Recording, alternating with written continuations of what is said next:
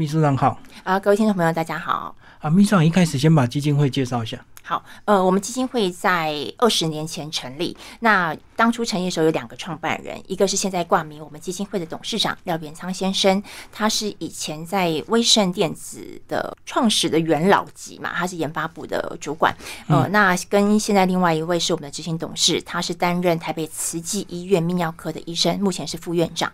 他们两个是学长学弟的关系。那当时呃，我们董事长事业有成之后，两位就讨论说有什么方式可以回馈社会。然后原本当初的想法是，当时我们的杨医师在恩主公医院工作，那就想说，那不如就捐一台机器，让病友们可以做检查。那这台机器的费用也。嗯，不知，但是想说这样子能够呃优惠的人就很有限，有限对，所以后来才成立这个基金会，然后它是属于地区型的新北市呃这个范畴，对，嗯，所以就是一个是医生，然后一个是电子事业有成，两个结合就对，对，那他们在大学的时候都共同参加过服务性社团。所以他们在学生的经历，他们感觉说，在学生的时候愿意去义务替别人爱心付出这一段，对他们来讲是人生很重要的经历。所以当他们呃能力可以的时候，成立基金会，出席我们也办了八年的 Only Love，专门赞助呃大专生做创意卫教的部分，这样子。为什么会锁定泌尿科学？是因为他本科吗？哦，对，因为我们的呃，当初我们呃董事的成员是以泌尿科医生来组成，对，嗯，那我们也是全台到目前为止唯一赞助自助式导尿管的基金会。好，那接下来我们就来讲五大事业啊，就是你们五个算是最重要的工作。嗯嗯嗯嗯，呃，五大事业当中，其中有一个就是刚刚所提的，因为我们是泌尿科医生所组成的呃基金会。初期啦，后来慢慢就是拓展了更多跟教育、跟电子、中小型企业的企业主加入这样子。那我们就希望一开始能够服务脊柱裂的病友，所以呃，长达二十年的时间，每年都有两次的会晤去服务全省的脊柱裂病友。想想看，在二十年前，呃，当我们的电脑资讯还不是这么发达的时候，很多人上网查脊柱裂这个。病称是查不到任何资料的。那孩子们常常都是为泌尿问题所苦，半夜漏尿。那比较老一辈的会觉得说，是不是孩子丢给妈妈好，然后要去呃庙里面收经。所以当时这个部分到目前为止，自助式导尿管它还是没有健保给付。嗯，对。所以呃，在二十年前，我们董事们就开始陆续有呃免费的给呃自助式导尿管，那就看家里状况。那平均每个人都会申请到三到六支不等。这样子，那另外就是我们还有办讲座，就是跟呃医疗保健讲座有关的，我们也会定期办理。那慢慢的呃，因为在当时我们有做一个创意卫教大学生的赞助，那总共就是希望他们能够呃用比较有趣的方式去创意的方式，对，去讲一些卫教的专业知识。那例如就是反霸凌啊、反毒品啊，还有防艾滋啊这些议题都可以。那我们。并不会局限大学生的创意，也不一定要是工位人才才可以参加，任何服务性社团都可以。我们这样连续办了八届，那因为整个社会的变迁，因为现在大学生愿意从事服务性社团的人越来越少，呃，也因为呃这个关系，我们就慢慢把这个活动转掉，然后呃希望能够着重在创意卫教的部分再去做发扬，然后就做了乐读剧读这个高年级入班职工培训的服务计划这样子。那另外就是呃我们还有做呃。捐赠 LED 灯，这个是我们董事长的事业。嗯，也就是说，如果有比较偏乡，呃，或者是说，呃，在经济瘫痪上面能力比较受限的，我们会给予换换置，然后或者是我们会赞助寝具跟东北，那是我们其中一位叶董事长他的爱心，这样子。嗯嗯，好，那刚一直有提到一个这个专有名词是脊柱裂，嗯，脊柱裂就会造成这个呃导尿不顺，是不是？呃，它主要是一个泌尿系统还有骨科各种多重呃状况会并发的。那通常它有分成隐性跟显性。那想相就是从字面上我们可以看出来，就是如果它是隐性的话，就是你的外观上是看不出来的，可是它就有很多泌尿上的问题。好，那可能就是排尿不方便。那如果你比较注重呃健康卫生的人，我们就希望它是每两个小时导尿一次，那它可以让你的膀胱功能持续维持。那如果说你想要比较轻松一点，用尿袋的方式，反正就有尿它就流出来了。可是它等于就是让你的膀胱功能慢慢的失去功能。那一般人会觉得说，那膀胱功能失去功能会有什么样的后果？哦，因为五脏六腑它是互相相关联的。如果膀胱的功能呃萎缩之后，下一个影响到就是生长，所以当时我们的泌尿科医生是希望，呃，即便健保没有给付，那面对这一群天生有这个状况的孩子，希望家长在照顾他们的部分上面能够，呃，有一些经济上面的缓冲，因为通常照顾这样的孩子，几乎有一个家长几乎都没有办法工作，嗯那所以在经济上面确实就需要我们做这个比较专业的支持。那后来，嗯，台湾呃有很一大票人他们在脊椎上面受伤，他们就脊损。那脊损的人，他们也会需要到导尿，对，所以目前呃，在全台的脊损呃的病友上面来讲，他们有每年也是常常跟我们做申请的。所以它大部分是先天还是后天的因素啊？脊柱裂吗？脊柱裂是先天，那脊椎损伤是后天。嗯嗯，对，就是可能有车祸啦，或者是意外的事故产生这样子。那你刚刚有提到说健保为什么到现在还没有给付？嗯，曾经在几年前，我们的杨副院长呃也跟呃病友们有去呃推动争取，但是后来当时的呃呃卫生署就告诉我们说，呃这个东西属于个人卫生用品。不宜赞助，那健保的比资源有限，那所以这个部分还需要再多做努力。哦，对，所以它是消耗品吗？它是消耗品，它有一种就是用完就一次性就可以丢掉的，有一种是你经过了清洁用碘酒，它可以重复使用。嗯，对，那我们赞助的部分是可以重复使用的，所以一年大概的扣打就是六到五到六支，那我们就会补齐这样子。可是还是有一定的寿命吧？啊，一年要换一次，所以我们每每一年时间到了，就会通知接受我们补助的病友再来做申请，这样子。嗯，所以他如果不自助导尿的话，就像你讲的，他膀胱会慢慢萎缩，会慢慢萎缩。那其实这个东西也是因为我来了基金会才听到的名词。那我自己也当过母亲，母亲那时候在喂母乳的时候，几乎是四个小时要挤一次母乳嘛，以免奶会胀。那可是自助式导尿管的部分，就是怕你的尿液流出来，所以它定期就是每两个小时就要。导尿一次，那其实你们还有一个这个呃热毒剧毒，对不对？嗯，这个是呃是毒品跟泌尿也是有相关，是。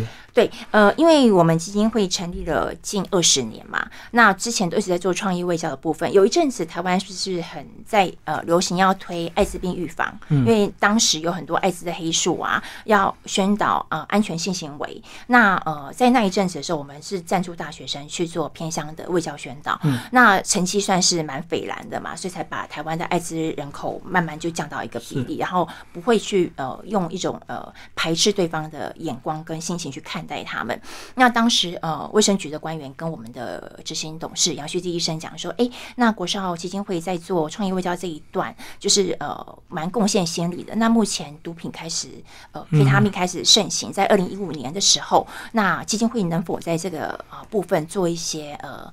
我活动上面做宣传跟推广这样子，那当时我们董事会开的时候，我们杨医师有在提出这个部分，那我们就开始思考说，那以站在基金会立场，我们可以怎么样做反毒预防宣导这样子。嗯嗯嗯。好，所以就是从这个艾滋的经验延伸到这个反毒，就对。对，它就是一个创意卫教的方式嘛。你们应该也跑了很多学校，对不对？对，在当时要做呃反毒预防推广的时候，我们一直在想说，我们要用什么样方式来进行。那因为我自己本身是学戏剧的，所以呃，在当时我们是赞助了香巴拉剧团，就是由呃他们去编写呃跟这个反毒预防宣导有关的，然后去做呃校园的巡演。那我们基金会跟一般基金会比较不同的地方。是，我们不是只赞助钱完就没事了。那我们甚至还把演员、导演还有编剧都。先邀请来上课，教育训练。对，然后我们 安排了泌尿科医生跟精神科医生，呃，告诉他们说，如果要做这个东西的话，要把专业的知识融在剧本当中。对对对，所以当时我们是在做剧本之前，我们有做这样的一块，然后但是又担心热闹一场之后，孩子们嘻哈玩闹完之后没有效果，所以我们在活动演出之后，还做了一个专业的呃简报的 PPT，大概十到十五分钟，去加强孩子们刚才。前面那一场很快乐的时光，要留下一些东西。那原本我们初期还有做呃问卷。但是实在我们自己内部回来检讨啦，是有点煞风景，就是因为孩子们看完很开心就要回家了，还要写那个问卷式的问卷。对对对，那基本上我们做这个东西也没有要向呃任何的主管机关去呈报 KPI 嘛，所以我们自己会检讨说做这件事情到底呃意义意义在哪里，所以我们就后来就把这一段就是呃问卷的部分挪掉。那但是我们也会一直不断的反问自己说，呃，我们这样的一个初心跟善用呃社会资源的善款。团到底能不能做到反毒预防的效果？那每一场的戏剧演出其实呃成本都不不便宜。嗯，呃，如果说学校小的话，你就是一一个剧本的演出费除以学校的人数嘛，有时候比看一场电影要费用更高。可是如果你要呃人数多的时候，你势必灯光音响。的专业设备就一定要足够，否则后面的孩子会听不到。对，那所以我们一直不断思考说，只有一次性的这样的一个呃呃演出跟宣导到底意义何在？我想一定一定有意义。那但是我们会想说，如果可能的话，能不能做一个比较长期、有效、深入的方式？嗯，呃，所以在当时。我们一边做，也一边在反省跟检讨。我们就自己主动的打电话给新北市政府，专门做反毒预防的一个呃单位，叫做校园安全室，就是所谓的生服组跟教官的单位。那他们主要的业务就是一直不断在做反毒预防宣导。所以，我们当时当时我们是自己主动。去跟呃教育局的校安室说，我们基金会想要在这个部分投入一些心意，那看看能不能怎么样补足政府资源的不足，然后也尽我们自己的一份力量这样子。那当然，呃呃，最传统公家机关的态度都会觉得，哎，你是谁？为什么打电话给我？哦，有什么样的企图心？那一开始的时候，因为完全没有合作的关系，那当然防卫的心态会很多。但是几次的沟通之后，我觉得我非常感恩当时我们的承办窗口的教官尤尤俊宏教官，他很认真的听我们想要做什么，然后再跟他现有的工作做结合。是，所以在当时，呃，教育局有赞助五寮国小在在三峡的山上一个小间的学校，嗯。然后跟猫头鹰亲子教育协会，呃，李院芳老师合作训练呃学校的志工，然后入班去说故事。嗯哼。那我当时是每个礼拜二天天去学习。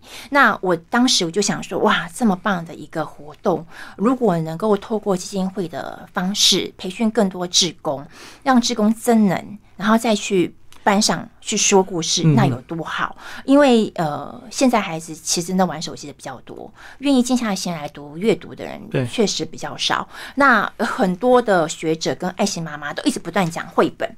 讲的非常的棒，我觉得这个是很重要的铺陈。可是人生的阅读能力不能只停留在绘本嘛，嗯，还要进入到文字量更高的小说。但是这个东西一直比较少人去做这样的工作。那我们就开始在新店区先五个学校试办试办。嗯，那当时就是跟新北市教育局这边做合作，对，所以这五个试办的学校，哦。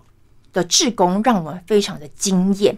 我们当初认为，呃，我们办一次课程大概三十个志工入班就好了。嗯，可是没想到一次招募大概就快五六十个，然后几乎是百分之百的全雷达，因为他们本身自己就是各校原本说故事的志工。嗯，我们的课程让他增能之后，他们就有勇气入班去服务，对，也有也有能力，然后讲的课程跟以前的。完全不一样，嗯，那所以就燃起了他们对于这个服务的信念跟热忱，嗯，那所以我们当时培训的职工是几个人培训就几个人入班服务。呃，这一点感动了我们董事群啊，就是哎，没想到在台湾有这么多家长愿意愿意做这些事情。那慢慢的，我们就从呃在新店做了两年半之后，我们就到三重去。然后呃，因为当时我们也跟校安市的当时的主任有讨论说，如果国少未来这个 model 是可行的，它可不可以复制到其他的区域去？对。那当时我们他那个主任就有跟我们讲说，有几个区域是呃在毒品。问题上面可能需要再多关注的，那呃，所以我们当时有有考虑三峡跟三重，那我们内部就在想说，那三峡跟新店的地理位置其实很近，因为我们做了两年三年之后，慢慢有一些口碑。那我觉得台湾的志工真的是非常的可爱，无论再远啊，慢慢的从板桥、中永和、三峡各地的人都会到新店来做培训。那当时我们想说，如果真的要拓展的话，应该要到。一个地比较远的地方去，所以我们就到了三重去。那也我们也是从头开始，一一的拜访学校，然后了解各个学校的生态。那呃，确实，我觉得每个区域都有不同的条件。那呃，新北的新店应该算是比较文教区。嗯，那呃，三重的部分的家长大部分都是呃做中小生意的居多，他们几乎都把心力花在工作上面。对，那但是也很难得的是，我们这样的一个呃培训课程，我们有要求你上课之后要服务，因为我们不像一般的演讲。我们的课程是所有的真能都是为了你后续要服务而设计的，它不是一般的呃，就是像一般市面公开的演讲做一个宣导用而已。我希望我们的职工来这边是真的能够长一些肌肉跟能力，之后去去服务给小朋友这样子。所以呃，因为我们的条件定在门门槛是这个样子，所以会被我们吸引来的职工，嗯，就是爱阅读的，有有服务热忱的，对，然后然后再就是。认为反毒这个东西必须要关注的，我们招募的这一群志工伙伴们来讲，算是非常的优质。对，那也也可以说是那个地区的精英呐。那呃，但是因为我们也看到了很多人可能从小都没有阅读习惯。也都认为说书本会离自己很遥远，可是经过了我们的活动设计之后，很多从来不爱看书的人，慢慢的发现，哎，其实看书一点都不难，而且他们自己先疗愈了他们自己。他说：“哦，原来我也会，我们家也有书香世家的一天。”那他们自己阅读之后，其实第一个影响到是他们自己的家庭，自己的小孩，对孩子们就是会觉得，哎，这个妈妈变了。那因为他要服务我们的。呃，项目，所以他自己必须要增能，他也没有过多的时间去管自己的老公啊、小孩在做什么。那孩子们跟老公各自有一个喘息的空间。那我觉得整个家庭的氛围是提升跟跟服，就是会更提升。那因为他去服务之后，他也会回来看看自己的孩子。对。然后我觉得这这个的带动就很很重要。所以我们我们叫乐读剧读三部曲，第一个就是自我真能，嗯，在稳固家庭。然后服务自己身边有缘的孩子，因为我们一直相信在地服务才能够长久。你不用新店的跑去三重，因为那个路途非常的遥远，有交通问题。对，那你如果是你在地的，你孩子永远都看得到你。嗯，对。那但是因为这次疫情，我们又做了一个新的变化，因为我们也发现。在国小端当中说故事的职工，大部分都停留在低中年级居多，要到高年级应该是非常的少。那原因不外有二。一个就是老师们担心志工们的能力无法 hold 住高年级的班级，对，因为高年级小朋友已经有点小大人样子，不是像中低年级那种卖可爱呀，或者是卖萌啊，可爱的随便讲讲就会哈哈大笑，他们有一点酷酷的样子，而且会看看你到底想，会先看你有什么精良，对对对对，才会决定要不要配合，对，没错，所以要录到高年级是另外一个门槛，那老师们会担心说我们的志工有没有这样的能力，那。我觉得，当一个人他有信念的时候，他进去啊，他的能力就会出来。嗯，那就算不纯熟，可是你知道吗？令人惊艳的是，孩子们对于志工的包容度也是超乎我们的想象。那我觉得这是一个互相学习的过程。就志工自己要增能，可是孩子们他也看到我们志工的用心，是他也调整他自己对待人的方式。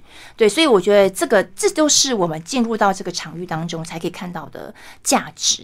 对，这个跟我们原本的想象是不一样的。我们会很担心说，诶，志工会不会讲的不够好，被孩子们虚啊什么的？其实你知道，其实台湾真的非常的良善，无论是大人还是孩子。对，那因为疫情的关系，所以我们就改变了方式，利用科技的方法，就是我们有实体培训，同时我们有录影。录影完之后呢，我们就上传到 YouTube。但是我们不是公开，我们就只给限定我们报名的学员。对，因为我我讲过，我们的不是演讲，我们是培训课程。你上完课你要服务的，所以呢，呃，我们家是我们这次招招募七十五位，那这七十五位的人才可以看我们的 YouTube 的选择。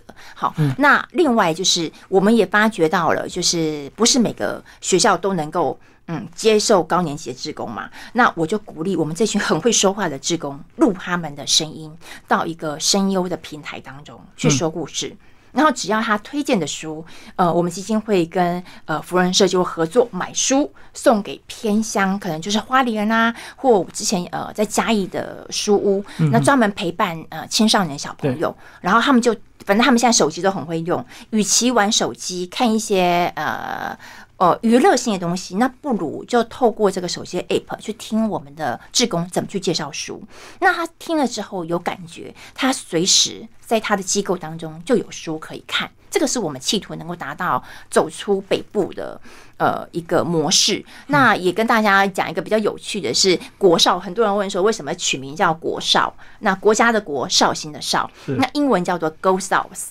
那这个是呃取决于我们呃董事长廖元昌先生爸爸名字其中一个，还有我们那个杨旭弟杨医师他爸爸其名字其中一个，两个父亲的名字各取一个名字，对，都起来的。那名字刚好国少的谐音就是英文 Go South，他们也都是台湾中南部的人，所以一直很希望自己事业能力有成的时候，可以把北部的资源到中南部去。嗯，那这个是呃从二零一。八年，我们做热毒剧毒，一直慢慢从新店到呃三重土城的延伸，这样子。嗯嗯。所以，这些自工妈妈透过你的培训，就直接进入教室里面去做毒品相关的宣导，就对。嗯嗯。那我觉得很多事情呢，一定是呃没有做之前，我们都是用想象的。对啊。可是想一旦。你付出行动之后，你就会去发现更多。那我们原本是锁定高年级的服务嘛，嗯，那后来我们也发现，哎，其实高年级的孩子真正面临到的问题都非常的小。那真正孩子们产生质变的状况是在国中生，嗯，那因为国中开始有庞大的课业压力，当孩子们觉得说他的成绩不如预期，又没有其他可以。产生自信的部分，那老师可能觉得说啊，你的成绩就是不好啊，父母亲觉得你就是不认真，嗯，那孩子们、同学觉得你成绩不好，就是嗯不优秀的学生，他没有办法产生自信的情况之下，又没有办法有新的出口。如果他以前没有阅读的习惯的时候，那可能功功课压力也很大，他也没有时间阅读，那到底该怎么办？所以我们一直在想说，如果我们在做反毒预防宣导，有什么能量可以再让志工再更进一层，往上提升？对对，那。我刚刚说了，我们非常难得是我们聚集了很优质的一群职工。那这群职工，呃，不能说是由我们国校训练出来的，应该是说，在他的人生旅途当中，他就一直不断的挑战自己，到各个地方去学习。那只是说国校的。课程让他更扎实。那我一直也在思考说，呃，如果高年级的孩子他们的状况是轻微的，那我们的职工跟着我们三四年，他还能够做什么样的进阶的，嗯呃能力在提升？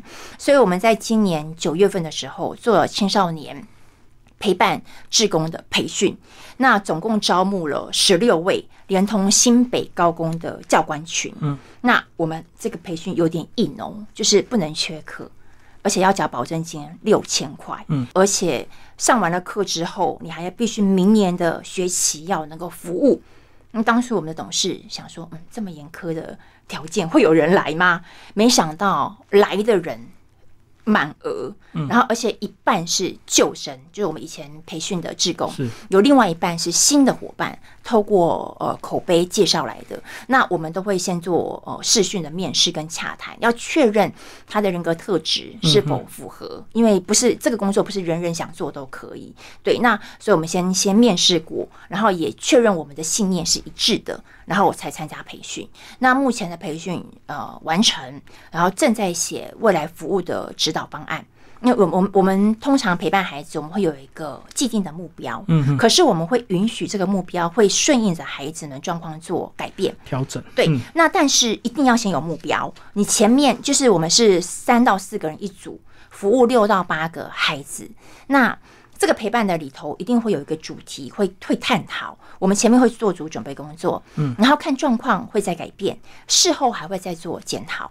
那我们希望说，我们这样训练出来的三批志工，分别明年会服务三峡的安溪国中跟土城的新北高工，呃，两组高中生。然后一组国中生，我们要去累积这个经验，看看未来我们到底这样的方式是不是对于我们做陪伴孩子们能够有感觉。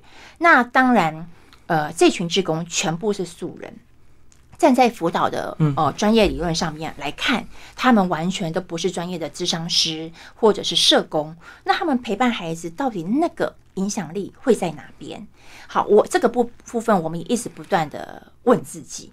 那其实我们我们的初心很简单，应该是说我们用另外一个角色，不同于爸妈，不同于学校的师长，那从一个志工关爱他们的角色去做陪伴，然后让他们没有压力的情况之下，我们也不针对个别性的问题去探讨说，哎，你是有什么样的状况，我要来解决你的问题。我们并不并不做这件事情，我们把所有的个别问题变成是共同议题，然后让孩子有机会看到不同的视角，因为人是这样，就是你一直。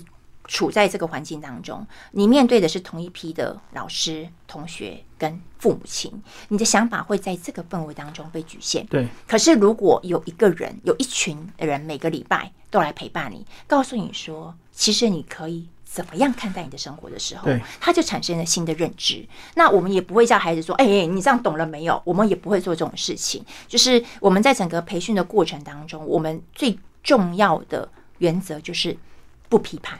No judgment，那孩子们就会清楚的知道说，哦，也许原来我还可以有这样的想法。当下他可能不一定会说，可是，在那个心中产生的效益，我相信我们如果能做到这一端啊，应该是说，第一个，我们的职工更增能了，因为他可以做这件事情；第二个，我们补足了现有体制里头辅导人员不足的问题。